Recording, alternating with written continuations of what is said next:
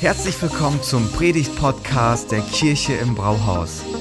Wir als Kirche lieben das Leben und wir hoffen, dass dich diese Predigt dazu inspiriert, dein bestes Leben zu leben. Viel Spaß beim Zuhören.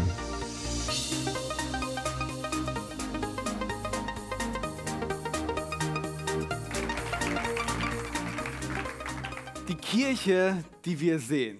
Die Kirche, die wir sehen. Ein Traum von Kirche. Seit Anfang des Jahres sind wir mit unseren Bereichsleitern und mit den Teamleitern immer wieder im Gespräch gewesen. Wo wollen wir eigentlich hin?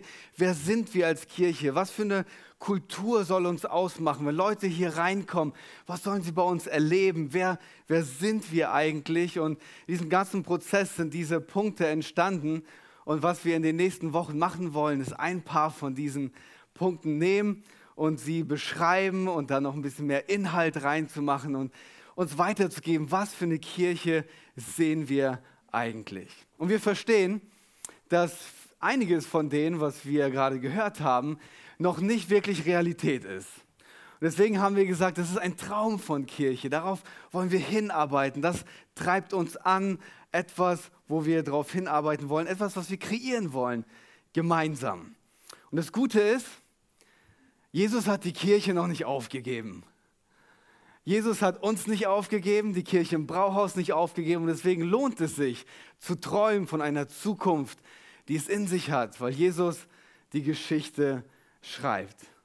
Und bevor wir in den ersten Punkt starten, würde ich gerne ein Gebet sprechen und ich lade euch ein, euer Herz aufzumachen und Gott zu erlauben, dass er heute durch diese Predigt in euer Herz hineinredet und uns ganz neu bewegt. Jesus, wir laden dich ein, dass du zu uns redest. Wir öffnen unser Herz für dich beten, dass das nicht einfach nur Worte sind, sondern dass du dein Leben in diese Worte legst, die uns für immer verändern. Wir beten, Jesus, dass wir eine neue Leidenschaft für dich und für deine Kirche bekommen. In Jesu Namen. Amen. Der erste Punkt, mit dem wir starten wollen, ist, meine Kirche hat Jesus im Zentrum. Meine Kirche hat Jesus im Zentrum. Und ich habe euch das mitgebracht, wie wir das beschreiben. Und ich würde das gerne mit euch zusammen lesen. Seid ihr bereit dafür? Ihr seid ausgeschlafen, der zweite Gottesdienst ist richtig am Start. Wir lesen das zusammen. Einmal die nächste Folie. Okay, seid ihr bereit? Okay, nochmal. Seid ihr bereit?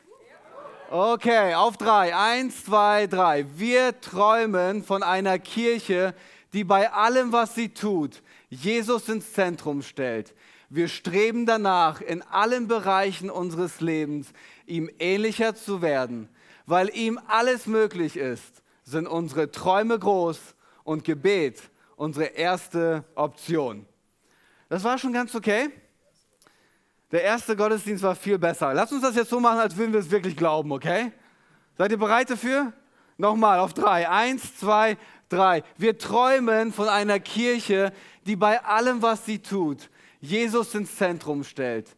Wir streben danach, in allen Bereichen unseres Lebens ihm ähnlicher zu werden. Weil ihm alles möglich ist, sind unsere Träume groß und Gebet unsere erste Option. Come on, Freunde, richtig gut. Ein Traum von Kirche. Ende des 16. Jahrhunderts, Anfang des 17. Jahrhunderts gab es einen Riesenskandal. Ein Skandal, der die Kirchenlandschaft erschüttert hat, ein Skandal, der alles auf den Kopf gestellt hat. Zu dieser Zeit lebte ein Mann namens Galileo. Und während er in den Himmel schaute und die Sterne und Planeten beobachtete, machte er eine Feststellung, die alles verändern sollte. Die bisherige Annahme war die, dass man sagte, die Erde ist das Zentrum des Universums. Es ist das Zentrum, um das sich alles dreht, weil Gott hat ja die Erde geschaffen und deswegen muss ja die Erde im Zentrum stehen und wir sind der Mittelpunkt. Und Galileo beobachtet das Tag ein, Tag aus und stellt fest, Moment mal, die Erde ist auch ein Planet und sie dreht sich mit den anderen um die Sonne herum. Und er konnte das erstmal nicht glauben und dachte so, Mann, ich habe doch die ganze Zeit geglaubt, dass wir im Mittelpunkt stehen. Und er beobachtet das weiter und er stellt fest, all die Planeten, alles dreht sich um die Sonne, um das Licht. Und irgendwann mal sagt er, ich muss das öffentlich machen.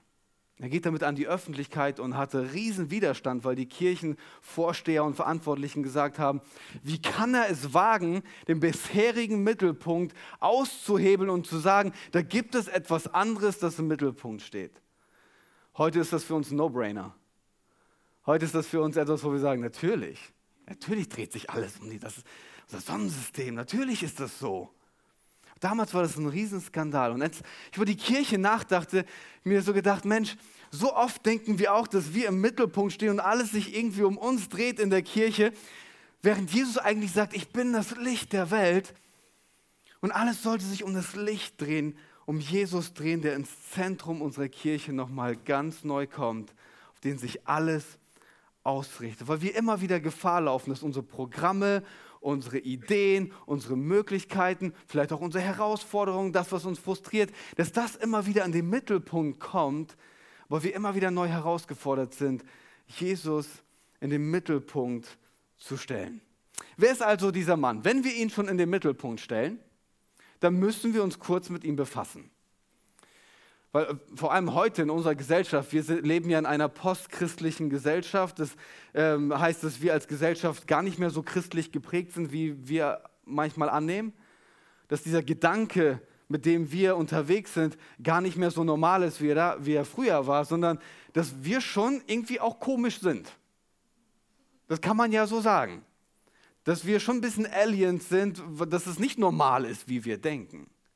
Deswegen macht es Sinn, sich nochmal neu vor Augen zu führen, wer ist dieser Jesus und warum sollten wir ihn ins Zentrum stellen und zum Beispiel nicht irgendeine universelle Macht oder irgendein Lebenskonzept oder irgendeine andere Person, die es auch mal gut meint.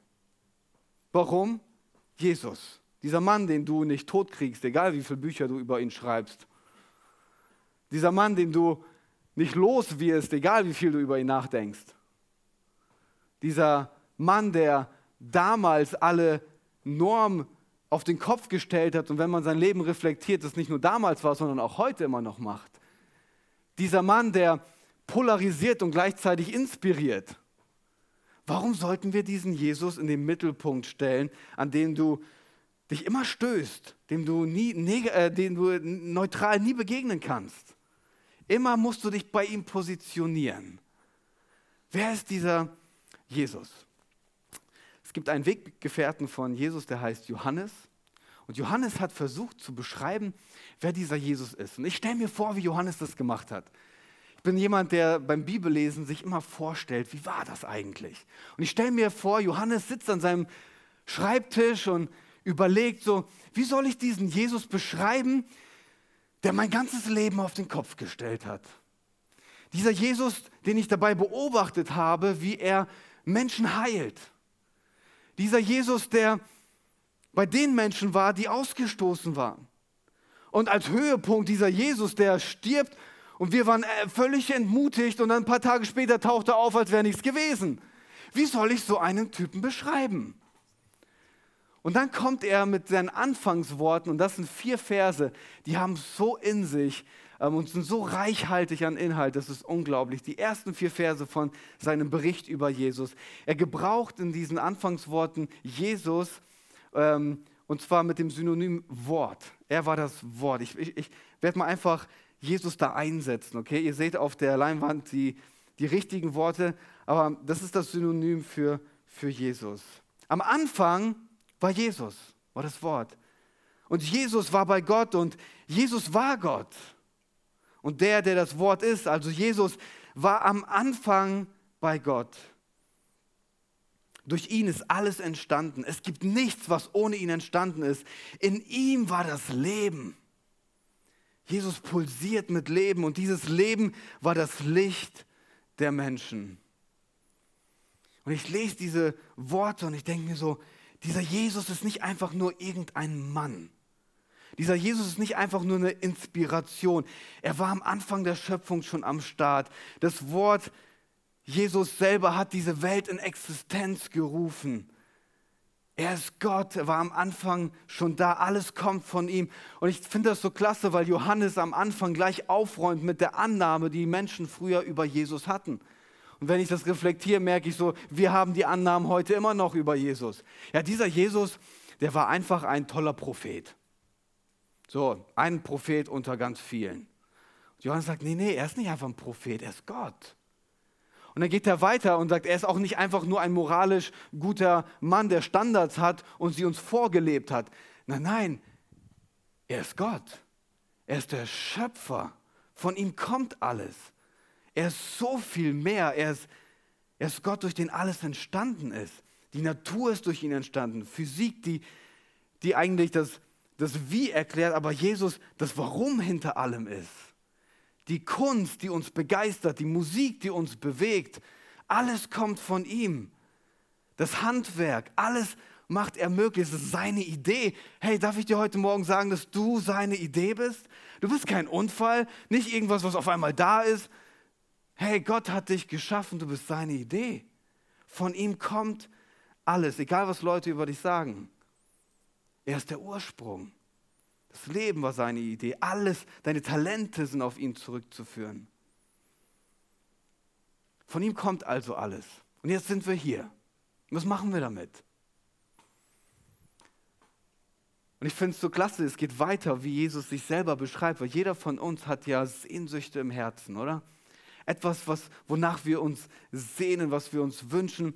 Und C.S. Lewis, ein ganz bekannter Autor, der hat das mal so beschrieben, der sagt, wenn du Hunger hast, wenn du Appetit hast auf irgendwas, dann gibt dir eigentlich dein Körper das Signal, da gibt es irgendwas außerhalb von dir, das diesen Appetit stillen kann.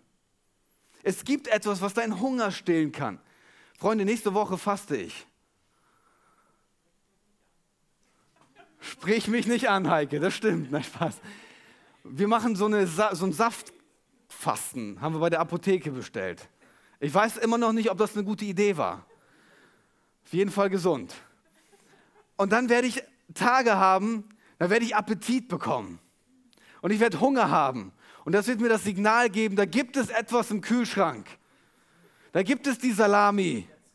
Da gibt es etwas, das kann deinen Hunger stillen. Du musst nur zum Kühlschrank gehen. Jeder von uns hat immer wieder Sehnsüchte. Und Jesus sagt, hey, ich bin derjenige, der dich erfüllen kann.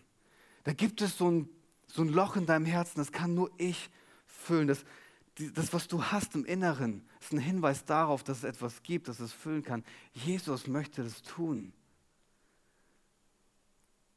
Wenn wir ihn ins Zentrum stellen, dann werden wir Folgendes immer wieder erleben, dass Jesus zu uns sagt, komm, komm zu mir, ich bin, das, ich bin das Brot des Lebens, ich bin das lebendige Wasser und dieses lebendige Wasser wird in dir eine Quelle hervorbringen, die wird niemals versiegen, die wird niemals enden und diese Quelle wird dir immer wieder alles geben, was du brauchst. Komm zu mir, ich werde es dir geben und dann bekommst du Hoffnung in Hoffnungslosigkeit, dann bekommst du Sicherheit, wenn alles aus den Fugen gerät, dann bekommst du deinen eigentlichen Sinn und deine Bedeutung, dann bekommst du den wahren Reichtum des Lebens, nach dem du schon immer gesucht hast, der Friede, der dich erfüllen kann wie nichts und niemand anders, die Anerkennung, die du schon so oft gesucht hast.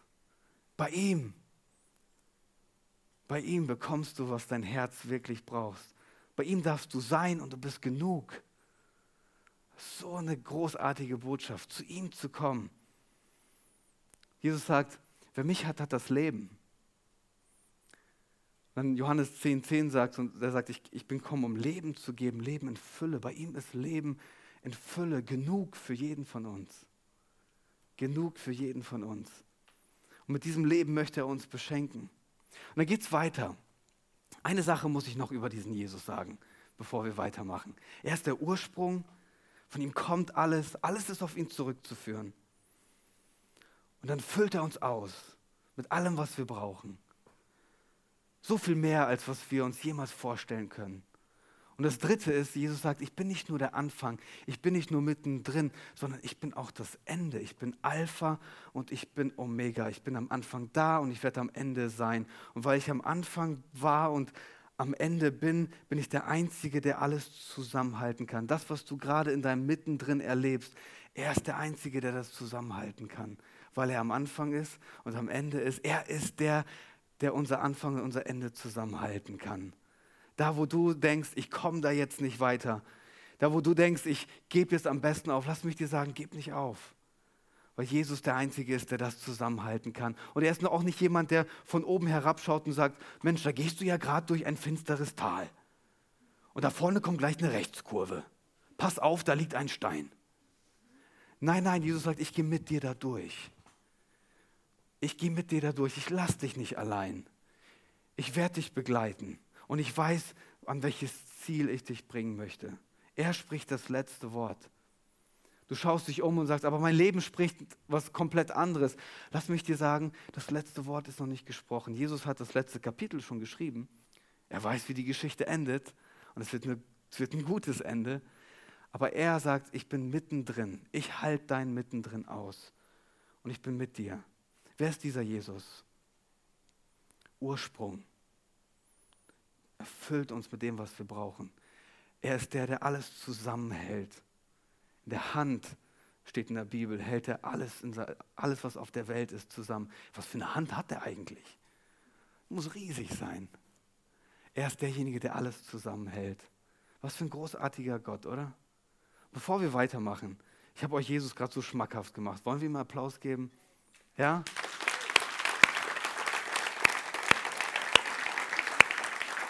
Was für ein was für ein großartiger Jesus. Natürlich macht das dann Sinn, ihn in das Zentrum zu stellen. Wenn er wirklich ist, wer er ist, natürlich macht das Sinn. Aber daraus entsteht eine, eine Frage, die hat es in sich. Und die Frage ist folgende. Gestaltest du dann dein Leben mit Jesus im Zentrum oder mit dir? Mensch, das war gerade noch so positiv. Gestalten wir unser Leben mit Jesus im Zentrum oder mit uns? Das ist eine ganz entscheidende Frage, weil wenn wir sagen, meine Kirche hat Jesus im Zentrum, beginnt es immer damit, dass wir sagen, mein Leben hat Jesus im Zentrum. Weil Kirche nicht ein Ort ist, zu dem wir gehen, sondern Kirche ist, wer wir sind. Und es beginnt in unserem persönlichen Leben. Und das ist schon, schon herausfordernd, weil man muss sich das gut überlegen. Ich weiß gar nicht, ob ihr äh, euch bewusst wart, was ihr vorhin mit mir zusammen gesagt habt. In jedem Bereich unseres Lebens sagen wir, wollen wir Jesus ähnlicher werden. Das ist das, worum es uns geht, ihn immer mehr in das Zentrum zu stellen. Und das sollte, sollte man sich schon gut überlegen. Das heißt, im christlichen Kontext sagen wir Nachfolge, Jüngerschaft dazu. Wir wollen ihm immer ähnlicher werden. Ich finde, Paulus beschreibt das ganz gut im zweiten Korintherbrief. Er sagt, indem wir Jesus anschauen, indem wir uns auf Jesus fokussieren, ihn immer wieder in, den Mittelpunkt unseres Lebens stellen, wird unser ganzes Wesen so umgestaltet. Alles, wer du bist, alles, was du mitbringst, wird so umgestaltet, dass wir ihm immer ähnlicher werden und immer mehr Anteil an seiner Herrlichkeit bekommen. Und diese Umgestaltung, Jesus im Zentrum zu haben, bedeutet, dein Leben wird umgestaltet. Das ist das Werk des Herrn, das ist das Werk seines Geistes. Hey, was ist das Ziel für dich als Christ, wenn du Jesus nachfolgst? Dass Menschen immer mehr in deinem Leben sehen, wer und wie Jesus ist. Dass, dass du jeden Tag ein Stück mehr wirst wie Jesus. Dass du jeden Tag ein Stück mehr zeigst, was sein Herz bewegt. Das bedeutet ganz praktisch, Jesus ist nicht mehr mein Hobby. Jesus ist nicht mehr mein Hobby, das ich als Nebenbeschäftigung habe. So, Jesus, lauf mal neben mir her. Nee, ich laufe dir nach, Jesus. Ich möchte alles auf dich ausrichten, mein, ganzer, mein ganzes Leben. Karriereplan steht vor mir. Okay, Jesus, wenn ich diesen Schritt jetzt mache, werde ich dir dann ähnlicher? Ist es das, was du für mich vorbereitet hast? Hausbau. Jesus, ist das jetzt für mich dran? Hilft es mir, dass ich dir ähnlicher werde? Alles. Alles dreht sich um Jesus. Kindererziehung. Ach du meine Güte, Freunde. Jesus, hilf mir. Komm in das Zentrum meiner Erziehung. Schule. Weiterbildung. Olli studiert ab dem Herbst. Jesus, was möchtest du für mich? Was ist dein Plan für, für mein Leben. Aber es ist nicht nur außerhalb, sondern auch innerhalb. Hey, wirklich, Jesus, ich habe ich hab Verletzung. Ich habe Enttäuschung. Jesus, wie, wie, soll ich, Wie soll ich mit der Person umgehen, die mich enttäuscht hat? Ich stell dich ins Zentrum meiner Enttäuschung. Ich stell dich ins Zentrum meiner Verletzung. Aber wenn ich das nicht mache, wisst ihr, was passiert? Dann wird mein Herz hart, ich werde verbittert sein und ich werde sarkastisch mit Leuten umgehen. Und mein Gebet ist, Jesus, komm in meine Verletzung, komm in meine Enttäuschung, das, was, was Narben hinterlässt. Und ich will, dass mein Herz trotzdem weich bleibt. Ich will mich nicht verschließen vor Menschen, sondern ich will, dass du weiterhin im Zentrum meines Herzens bist. Komm in mein Herz. Du erlebst eine Krise persönlich, körperlich, was auch immer. Jesus, komm da rein. Mit jemandem gesprochen, die sagten so, Mensch, Thomas, ich weiß nicht, wie ich mir das erklären soll. In meinem Leben sieht es gerade so und so aus. Ähm, kannst du mir mal sagen, was das ist? Keine Ahnung, kann ich dir nicht sagen, was das ist, aber lass uns mal versuchen, Jesus da reinzustellen. Was, was würde das bedeuten, wenn wir Jesus genau in deine Lebens- und Familiensituation jetzt reinstellen? Dann ändert sich die Gleichung. Dann ändert sich die Gleichung. Und wisst ihr, was dann keine Option mehr ist? So zu bleiben, wie man ist. Kennt ihr das? Hatte im Sommer Geburtstag, kriegst du Sprachnachrichten. Hey Thomas, schön dich zu kennen. So cool, feier deinen Geburtstag, bleib so wie du bist, wir sehen uns. Ich denke mir so, nein, diesen Wunsch nehme ich nicht an. Wehe, ich bin nächstes Jahr noch genauso, wie ich heute bin. Es gibt zu viele Eigenschaften in meinem Leben, mit denen bin ich nicht okay. Die sind noch nicht so wie Jesus. Es gibt so viele Bereiche meines Lebens, die sind noch nicht geordnet. Und ich hoffe, ich bin nächstes Jahr weiter, als dass ich heute bin. Bloß nicht so bleiben, wie ich bin. Oder kennt ihr diese Aussage? Ach, der war schon immer so. Hopfen und Malz verloren. Keine Hoffnung mehr, weißt Ich denke mir so, nein, solange du Atem in deiner Lunge hast, hat Jesus noch nicht aufgegeben. Da gibt es noch Entwicklungspotenzial. Da gibt es noch Möglichkeit zu wachsen.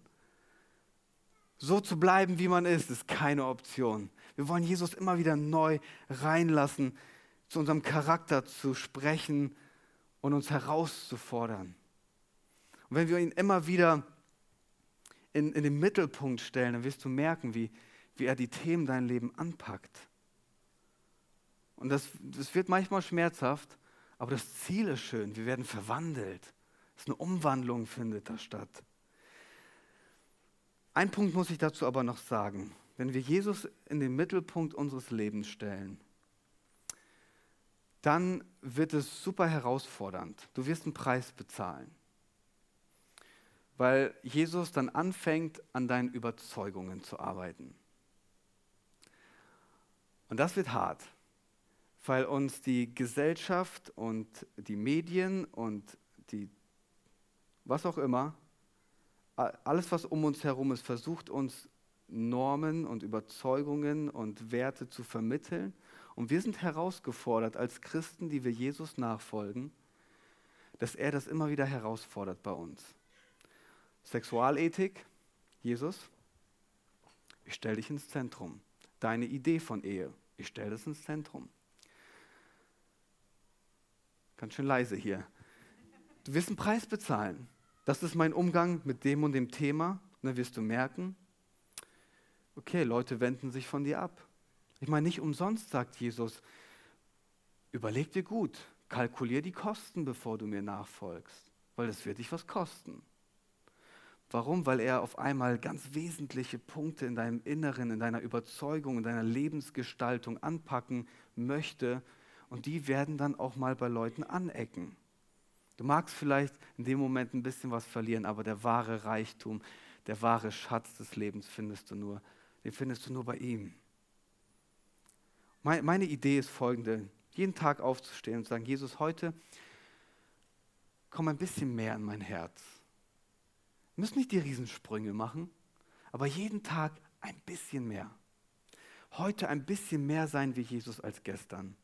Heute ein bisschen mehr zeigen, wie Jesus ist als gestern. Heute ein bisschen mehr an diesem Charakterpunkt zu arbeiten als gestern. Heute ein bisschen mehr. Ich will nicht so bleiben, wie ich bin. Komm rein. Heute ein bisschen mehr an meiner Überzeugung zu dem und dem Thema. Fordere mich heraus. Veränder mich. Ich meine, deswegen, ganz ehrlich, deswegen machen wir auch so eine Fastenwoche. Jesus zu erlauben, reinzukommen in unser Herz, in unsere Gedanken. Wir müssen erneuert werden in unseren Gedanken, herausgefordert werden. Und diese Woche soll dazu dienen, dass wir als Kirche zusammenkommen und sagen, Jesus, nutz diese Woche und gib uns so einen innerlichen Schub, dass wir dir ähnlicher werden. Gib uns einen innerlichen Schub, dass wir mehr Leidenschaft für dich haben. Wir sehen uns nach dir. Das ist der Grund, warum wir das machen. Und wir werden erleben nächste Woche, wenn wir gemeinsam jeden Abend zusammenkommen. Und ich lade euch ein, Olli hat das schon gesagt, versucht, wenn es möglich ist, jeden Abend zu kommen. Da entsteht eine Dynamik. Wir haben tolle Sprecher auch von außen eingeladen, die werden kommen und uns beschenken. Und wir werden gemeinsam erleben, wie Gott uns da eine Dynamik gibt und in unserem Herzen Themen anpackt. Und es kann wie so ein Katalysator sein, die nächste Woche. Ich lade dich ein, sei dabei. Er ist im Zentrum unseres Lebens. Und das ist die Voraussetzung für uns als Kirche, dass er im Zentrum unserer Kirche ist. Jesus im Zentrum unserer Kirche. Damit komme ich zu meinem letzten Punkt. Jesus im Zentrum unserer Kirche bekommt dann auf einmal eine ganz klare Ausrichtung und Orientierung für unser Leben und auch für uns als Kirchenleben.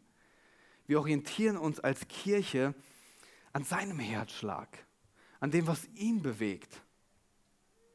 Das ist so wichtig. Weil Jesus sagt, ich bin gekommen, um zu suchen und um zu retten, was verloren ist. Wir sind auf einer Rettungsmission unterwegs. Wir haben einen Auftrag, einen ganz klaren Auftrag. Und ich habe das Gefühl, dass wir als Kirche uns so oft verzetteln mit all den Programmen, mit all den Möglichkeiten, mit all dem, was auch das Haus hier vielleicht am Potenzial bietet, dass wir manchmal komplett vergessen, dass wir als Kirchen Auftrag haben. Jesus sagt, so wie ich in diese Welt gesandt wurde, so sende ich euch in diese Welt. Und ich bin gekommen, um Leben zu geben. Und ich sende euch mit der klaren Mission, geht hin in alle Welt und macht zu Jüngern, tauft sie, lehrt sie, bringt sie mir näher. Als Kirche haben wir einen Auftrag, Menschen, die noch ferne sind von Gott, sie auf dem Weg zu begleiten nach Hause zu ihm. Das ist unser Job. Das ist unser Job. Das ist alles, was es zusammenfasst. Ich habe mir die Frage gestellt, was würde fehlen, wenn es die Kirchen nicht mehr gibt? Ich habe schon mal die Frage gestellt, was würde eigentlich fehlen, wenn es in Gifhorn keine Kirchen mehr gibt? Nicht nur wir, wenn es keine Kirchen mehr gibt. Hm, gute Frage, oder? Da hätten Leute auf jeden Fall mehr Freizeit, oder? ich sage euch, was fehlen würde. Und das bringt es alles auf den Punkt. Es würde fehlen, dass die gute Nachricht von Jesus weitererzählt würde. Dass wir davon erzählen, dass es einen liebenden Gott gibt. Jetzt Vorsicht, theologische Irrlehre. Ein Gott gibt, der unfähig ist, und zwar unfähig von uns zu lassen. Ein Gott, der unfähig ist, diese Welt sich einfach sich selber zu überlassen. Ein Gott, der sagt, ich setze alles aufs Spiel, um mein, Le und mein, mein Leben riskiere ich. Ich gebe mein Leben, damit du Leben bekommst. Diese gute Botschaft, dass ein Leben ohne Schuldgefühle, ohne Scham möglich ist. Ein Leben, das dir einen Neustart ermöglicht. Wenn es uns als Kirche nicht mehr gibt, dann fehlt ein wesentlicher Teil von dem, was Hoffnung, Perspektive und Zukunft schenkt. Wir haben eine klare Mission, einen klaren Auftrag. Das ist unser Hauptjob. War schon immer, ist es und wird es immer bleiben, Menschen zu begleiten zu Jesus. Ein Schritt näher, ein Schritt näher zu Jesus, einen Rahmen zu bauen, dass ein Rendezvous stattfinden kann zwischen Schöpfer und Mensch. Und damit bekommt alles, was wir machen, auf einmal eine ganz andere Bedeutung. Ich sage unseren Teams immer, hey, du mixt nicht einfach hinten irgendwelche Knöpfe und machst, dass das sich gut anhört. Nein, nein, du baust damit einen Rahmen, damit Menschen in Gottes Gegenwart kommen können. Du heißt nicht nur Leute draußen willkommen an der Tür, weil du ein Begrüßungskomitee bist. Nein, nein, du stehst da draußen, du repräsentierst das Herz Jesu und sagst, hier ist jeder willkommen. Wir haben die ganze Woche auf dich gewartet. Schön, dass du da bist. Gott erwartet dich heute. Und wir machen nicht nur Lieder, um uns gegenseitig zu bespaßen. Nein, nein, wir treten gemeinsam vor diesem Gott, der sich möchte, der möchte, dass wir mit ihm in eine Freundschaft kommen. Das ist mehr. Alles bekommt seine Bedeutung in diesem Auftrag. Und wenn Kirche nicht mehr für Menschen da ist, die Jesus noch nicht kennen, dann verlieren sie das Recht, sich Kirche zu nennen. Lass das mal in dein Herz fallen. Wenn Kirche nicht mehr dafür da ist, um Menschen nach Hause zu Jesus zu bringen, sie mit dem Schöpfer bekannt zu machen, dann verlieren wir das Recht, dass wir uns Kirche nennen dürfen, weil das der Herzschlag ist, das, was Gott antreibt. Wir sind sein Werkzeug hier auf dieser Welt. Und ich möchte auf gar keinen Fall, dass wir als Kirche wie so eine Sackgasse sind für Gottes Gnade. Dass wir einfach zufrieden sind damit, dass wir, ja, unsere Ewigkeit ist gesichert. Ich bin safe. Er bloß keine Sackgasse sein. Dass es durch uns durchfließt. Dass wir Menschen beschenken können. Bei mir soll nicht aufhören, was mir gegeben ist. Schaut mal, kein Startup, kein sozialer Wohltätigkeitsverein und nicht mal VW kann das geben, was wir zu geben haben. Mit dem, was wir zu geben haben, wenn wir Jesus ins Zentrum stellen, seine Botschaft ins Zentrum stellen, dann, dann wird die Ewigkeit von Menschen verändert. Was übrigens der größte Teil ihrer Existenz ist. Wird das verändert für immer. Wenn wir Jesus im Zentrum haben, hey, dann, dann wird es dieser Region besser gehen. Dann werden unsere Kinder mit starken Werten aufwachsen, Jugendliche Sinn und Bedeutung bekommen. Leute, die müde geworden sind, werden durch ihn neue Kraft bekommen. Hoffnungslose bekommen durch ihn Perspektive, orientierungslose Wegweisung. Benachteiligten wird geholfen. Aber viel mehr noch, viel, viel mehr noch, weil Jesus im Zentrum steht, sollen Menschen hier gesund werden, Beziehungen sollen wiederhergestellt werden, Ehen sollen stark sein, Süchte sollen gebrochen werden, Menschen sollen einen kompletten Neustart bekommen. Das kann kein anderer geben. Das kann kein anderer geben außer Jesus. Und weil Jesus im Zentrum steht, um es in diesen berühmten Worten von dem Evangelisten Reinhard Bonke zu sagen, soll die Hölle geplündert werden und der Himmel bevölkert werden. Weil es uns als Kirche gibt, soll die Hölle geplündert werden und der Himmel bevölkert werden. Das ist die Idee. Dass wir Menschen mit reinnehmen in diese Geschichte. Unbedingt. Wir sind im Ewigkeitsbusiness, wenn ich das so sagen kann. Wenn alles zerfällt, das Einzige, was du mitnehmen wirst in das nächste Leben, sind all die Menschen, die du geholfen hast, dass sie Jesus kennenlernen. Das ist cool, hey. Das ist richtig gut.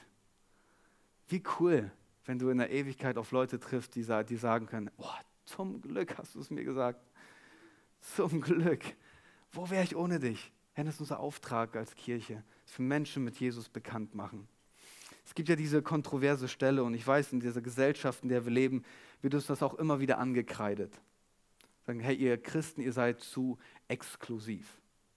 Weil Jesus sagt ja, ich bin der Weg, ich bin die Wahrheit und ich bin das Leben. Und niemand kommt zum Vater, denn durch mich. Da sagen Leute, Mensch, das ist so exklusiv, das gibt doch bestimmt noch ein paar andere Schlupflöcher, so ein paar andere Wege. Hauptsache, jeder findet seine Wahrheit. Hm. Ich weiß nicht. Aber wenn ich über diese Textstelle nachdenke, dann ist das für mich nicht exklusiv, sondern Jesus gibt hier einfach eine genaue Beschreibung. Ich meine, am Dienstag kommt mein Freund aus Braunschweig. Und dann werde ich ihm sagen, hey, fahr die B4, da gibt es eine Baustelle. Da musst du da und da lang fahren. Und dann, wenn du Gifhorn reinkommst, da und da, dann weißt du Bescheid, dann bist du bei mir. Dann wird er zu mir nicht sagen, ey Thomas, das ist eine sehr exklusive Wegbeschreibung. Nee, da wirst du dich bedanken für eine genaue Wegbeschreibung, die ihn ans Ziel führt, die ihn dahin führt, wo er erwartet wird. Und Jesus sagt, ich bin der Weg. Er gibt eine ganz klare und genaue Wegbeschreibung zu dem Ziel, wo wir erwartet werden. Er ist der Weg, die Wahrheit und das Leben. Das ist eine genaue Wegbeschreibung zu ihm. Und manchmal habe ich das Gefühl, ich weiß nicht, ob es euch auch so geht, kann man dann jetzt so offensiv evangelisieren? Menschen von diesem Jesus erzählen, weil so unsere Gesellschaft ist ja so ein bisschen inzwischen so, ja, wenn er halt zu Jesus irgendwie, irgendwann, irgendwo findet, dann freue ich mich, dass ich ihn im Himmel wiedersehe. So, aber jemanden offensiv davon zu erzählen und zu sagen, hey, schau mal, was ich, was ich entdeckt habe, schau mal, wen ich kennengelernt habe, da tun wir uns ein bisschen schwer, oder? Oder haben wir eine Kirche, die sagt, nö, das machen wir? Das ist schon schwer, oder? Aber ich, als ich darüber nachdachte, so, wenn du jetzt zum Urlaub ähm, Städtetrip nach Dresden machst, findest du ein Restaurant, das ist das übersteigt alle deine Erwartungen. Und du bist da drinne und du kommst rein und du wirst erwartet und Leute bringen dich an deinen Tisch. Der Service ist genial, ähm, die Atmosphäre da drin. Du sitzt da und denkst, oh, ich mag den Vibe hier drin, das ist richtig nice. Und da kommt das Essen und denkst dir so, boah, das habe ich noch nie gegessen, so gut war das. Unglaublich. Und dann gehst du nach Hause und bist immer noch begeistert von diesem Restaurant. Dann kommt dein Freund und sagt, hey, ich fahre nächste Woche nach Dresden. Was willst du machen? Weißt du, wo du unbedingt hingehen musst? Ich war da bei einem Restaurant. Ey, dieser Service. Du kannst es dir nicht vorstellen. Die rollen dir bis zu deinem Auto einen Teppich aus. Und dann, wenn du da reinkommst, die tragen dich an deinen Platz. Man übertreibt ja immer. Und dann, wenn du da kommst, die, die, die füttern dich fast mit diesem guten Essen. Du kannst es nicht lassen, als von diesem Restaurant zu erzählen. Und manchmal habe ich das Gefühl, dass wir uns schwer tun von diesem Jesus, der unser Leben bereichert, der uns Sinn und Bedeutung gibt, der uns eine Ewigkeit verspricht wie niemand anders, dass wir uns, ah, dann, ich tue mich so schwer damit, anderen Leuten davon zu erzählen. Ist das überhaupt erlaubt? Treten wir dann Leuten nicht auf die Füße, wenn wir das machen? Die Geschichte, die mich da begeistert, ist aus Apostelgeschichte der ersten Kirche. Ganz spannend, das solltet ihr unbedingt nachlesen. Apostelgeschichte Ganz, ganz spannend. Gibt es diesen einen Moment, das ist Petrus vor Agrippa. Das ist ein König. Und er kommt dahin und beginnt über Jesus zu erzählen. Und sagt, König Agrippa, dieser Jesus. Und erzählt ihm, er gibt Bedeutung, er gibt dir neues Leben, er gibt dir Zukunft. Gib dir Hoffnung und beginn von Jesus zu schwärmen in den wärmsten Tönen, wie du über dein Restaurant reden würdest. Und er redet und er redet über Jesus. Und dann sagt der König, stopp, stopp, stopp, stopp, stopp. Wenn du jetzt weiterredest, dann überzeugst du mich noch. Hör bloß auf, sonst werde ich auch noch Christ. Was, wie antwortet Petrus in diesem Moment? Hey, sorry, ich, ich wollte dir nicht zu nahe treten. Das war nicht so gemeint, ich wollte jetzt nicht zu. Sorry. Oder ich hoffe, du findest irgendwie deine eigene. Das ist, mein, ey, das ist meine Geschichte, das ist meine Wahrheit. Sorry, du findest schon deine eigene Wahrheit. Wie reagiert Petrus? Petrus stellt sich mutig hin und sagt: O König Agrippa, wie sehr wünsche ich mir, dass nicht nur du, sondern deine Familie und dein ganzes Haus und alle, die mit dir verbunden sind, zu diesem Jesus finden. Kein Sorry, kein Oh Entschuldigung. Ich habe einen Schatz in meinem Herzen. Ich kann es nicht lassen, als diesen Schatz weiterzugeben. Und ich denke mir so, wäre das nicht cool, wenn wir ganz neu von dieser Leidenschaft gepackt werden in unserem Herzen, von diesem Jesus. Und wieder, dazu trägt die nächste Woche bei, zu fasten. Das ist mein, das ist mein Ziel für diese Woche. Das habe ich mir jeden Tag für meine nächste Woche draufgeschrieben. Jesus, ich will mehr Leidenschaft für dich. Ich will mehr begeistert sein von dir. Es beginnt in unserem Herzen. Das können wir weitergeben. Oh, wie wünschte ich mir, dass nicht nur du, sondern deine ganze Abteilung zu Jesus findet. Oh, wie wünschte ich mir, dass nicht nur du, sondern deine ganze Nachbarschaft diesen Jesus kennenlernt. Oh, wie wünsche ich mir, dass nicht nur du, sondern deine ganze Klasse Jesus kennenlernt. Weil es, er ist es wert, weitererzählt zu werden. Er ist es wert, weitererzählt zu werden. Jesus rettet uns nicht nur von unserer Schuld, von etwas, sondern auch für etwas. Für ein Leben voller Auftrag, Orientierung und Sinn. für diese Welt. Uns gibt es als Kirche, weil Jesus diese Welt noch nicht aufgegeben hat. Uns gibt es, weil Jesus diese Welt noch nicht aufgegeben hat. Das ist der einzige Grund, warum es uns noch gibt.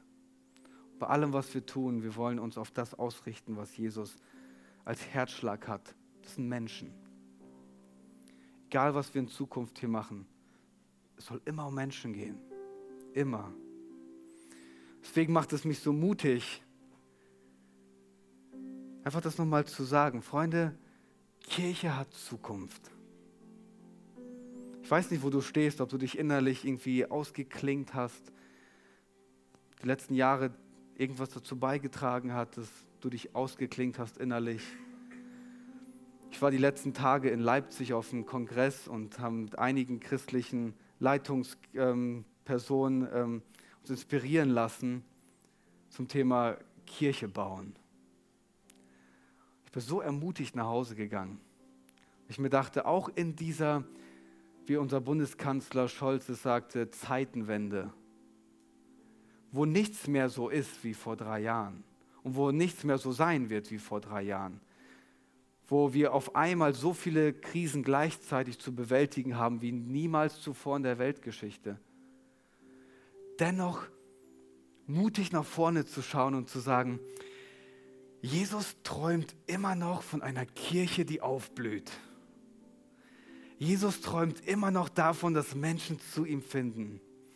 Jesus träumt immer noch, dass Menschen gesund werden. Und Jesus ist immer noch dabei, seine Kirche zu bauen. Und Jesus ist immer noch dabei, Menschen zu berühren. Unsere Zukunft liegt in seiner Hand. Er baut Kirche. Und zwar so, dass er sagt, die kombinierte Kraft der Hölle, die Pforten der Hölle können dem nichts entgegensetzen. Kommen noch Krisen? Ja. Werden wir enttäuscht werden? Ja. Werden wir verletzt werden? Ja. Werden wir mutlos werden? Ja. Wird es die Kirche trotzdem geben? Ja. Weil Jesus die Kirche nicht aufgibt. Er sagt, ich bin der Eckstein. Auf dem baut sich alles auf. Er hat dich nicht aufgegeben, er hat mich nicht aufgegeben. Deswegen macht es Sinn, Jesus ins Zentrum unseres Lebens ins Zentrum unserer Kirche zu stellen, seinen Auftrag in die Mitte zu stellen zu sagen, Jesus, wir folgen dir nach. Du baust deine Kirche. Du baust deine Kirche. Es gibt Zukunft für uns. Es gibt Zukunft. manchmal stelle ich mir vor, ich weiß nicht, wie es euch geht, aber ich stelle mir vor, wie Jesus über die Kirche im Brauhaus nachdenkt. Habt ihr schon mal vorgestellt? Ich helfe euch mal. Wenn Jesus über die Kirche im Brauhaus nachdenkt, hat er so viel mehr Leidenschaft, als wir sie manchmal haben für unsere Kirche. Weil er weiß, das ist mein Werkzeug, um Gifhorn, die Umgebung, die Menschen und die Schulen und die Firmen und all mit denen du Leute, mit den Leuten, mit denen du connected bist, zu beschenken. Das ist mein Werkzeug, meine Gnade fließen zu lassen. Das ist mein Werkzeug, wiederherzustellen. Hey, es gibt eine Zukunft für uns Kirchenbrauchs und ich bin so gespannt. Jesus hat uns nicht aufgegeben. Das macht mir so viel Mut. Er ist für uns. Wie Stella sagte, wenn er für uns ist, wer kann gegen uns sein? Diesen Worten möchte ich gerne zum Abschluss beten. Ich möchte euch einladen, mit mir aufzustehen. Ich würde gerne auf zwei Arten mit uns beten. Das erste ist, wenn du Jesus noch nicht kennst, heute ist dein Tag. Heute ist dein Tag. Jesus sagt, sieh, ich klopfe an an deiner Herzenstür. Willst du mir aufmachen? Das, was du gerade innerlich verspürst, ist, dass Jesus zu dir redet und sagt, ich bin da und ich bin für dich. Und ich sehne mich danach, mit dir eine Freundschaft zu haben. Und diese Freundschaft vergib dir deine Schuld. In dieser Freundschaft bekommst du neues Leben. In dieser Freundschaft bekommst du ewiges Leben. Und mit diesem Jesus möchte ich dich heute connecten Während alle die Augen schließen, möchte ich kurz um ein Handzeichen bitten, wenn du sagst, hey, heute ist mein Tag, ich möchte mit Jesus meinen nächsten Schritt gehen. Da gib mir doch kurz ein Handzeichen, dass ich mit uns gemeinsam beten kann. Bist du heute Morgen hier und du möchtest deinen nächsten Schritt mit Jesus gehen? Gib mir ein kurzes Handzeichen. Vielen Dank fürs Zuhören. Wenn du eine Frage hast, kannst du uns gerne eine E-Mail an info at kirche-im-brauhaus.de schreiben. Wir geben unser Bestes, um deine Fragen zu beantworten. Bis zum nächsten Mal beim Predigt-Podcast der Kirche im Brauhaus.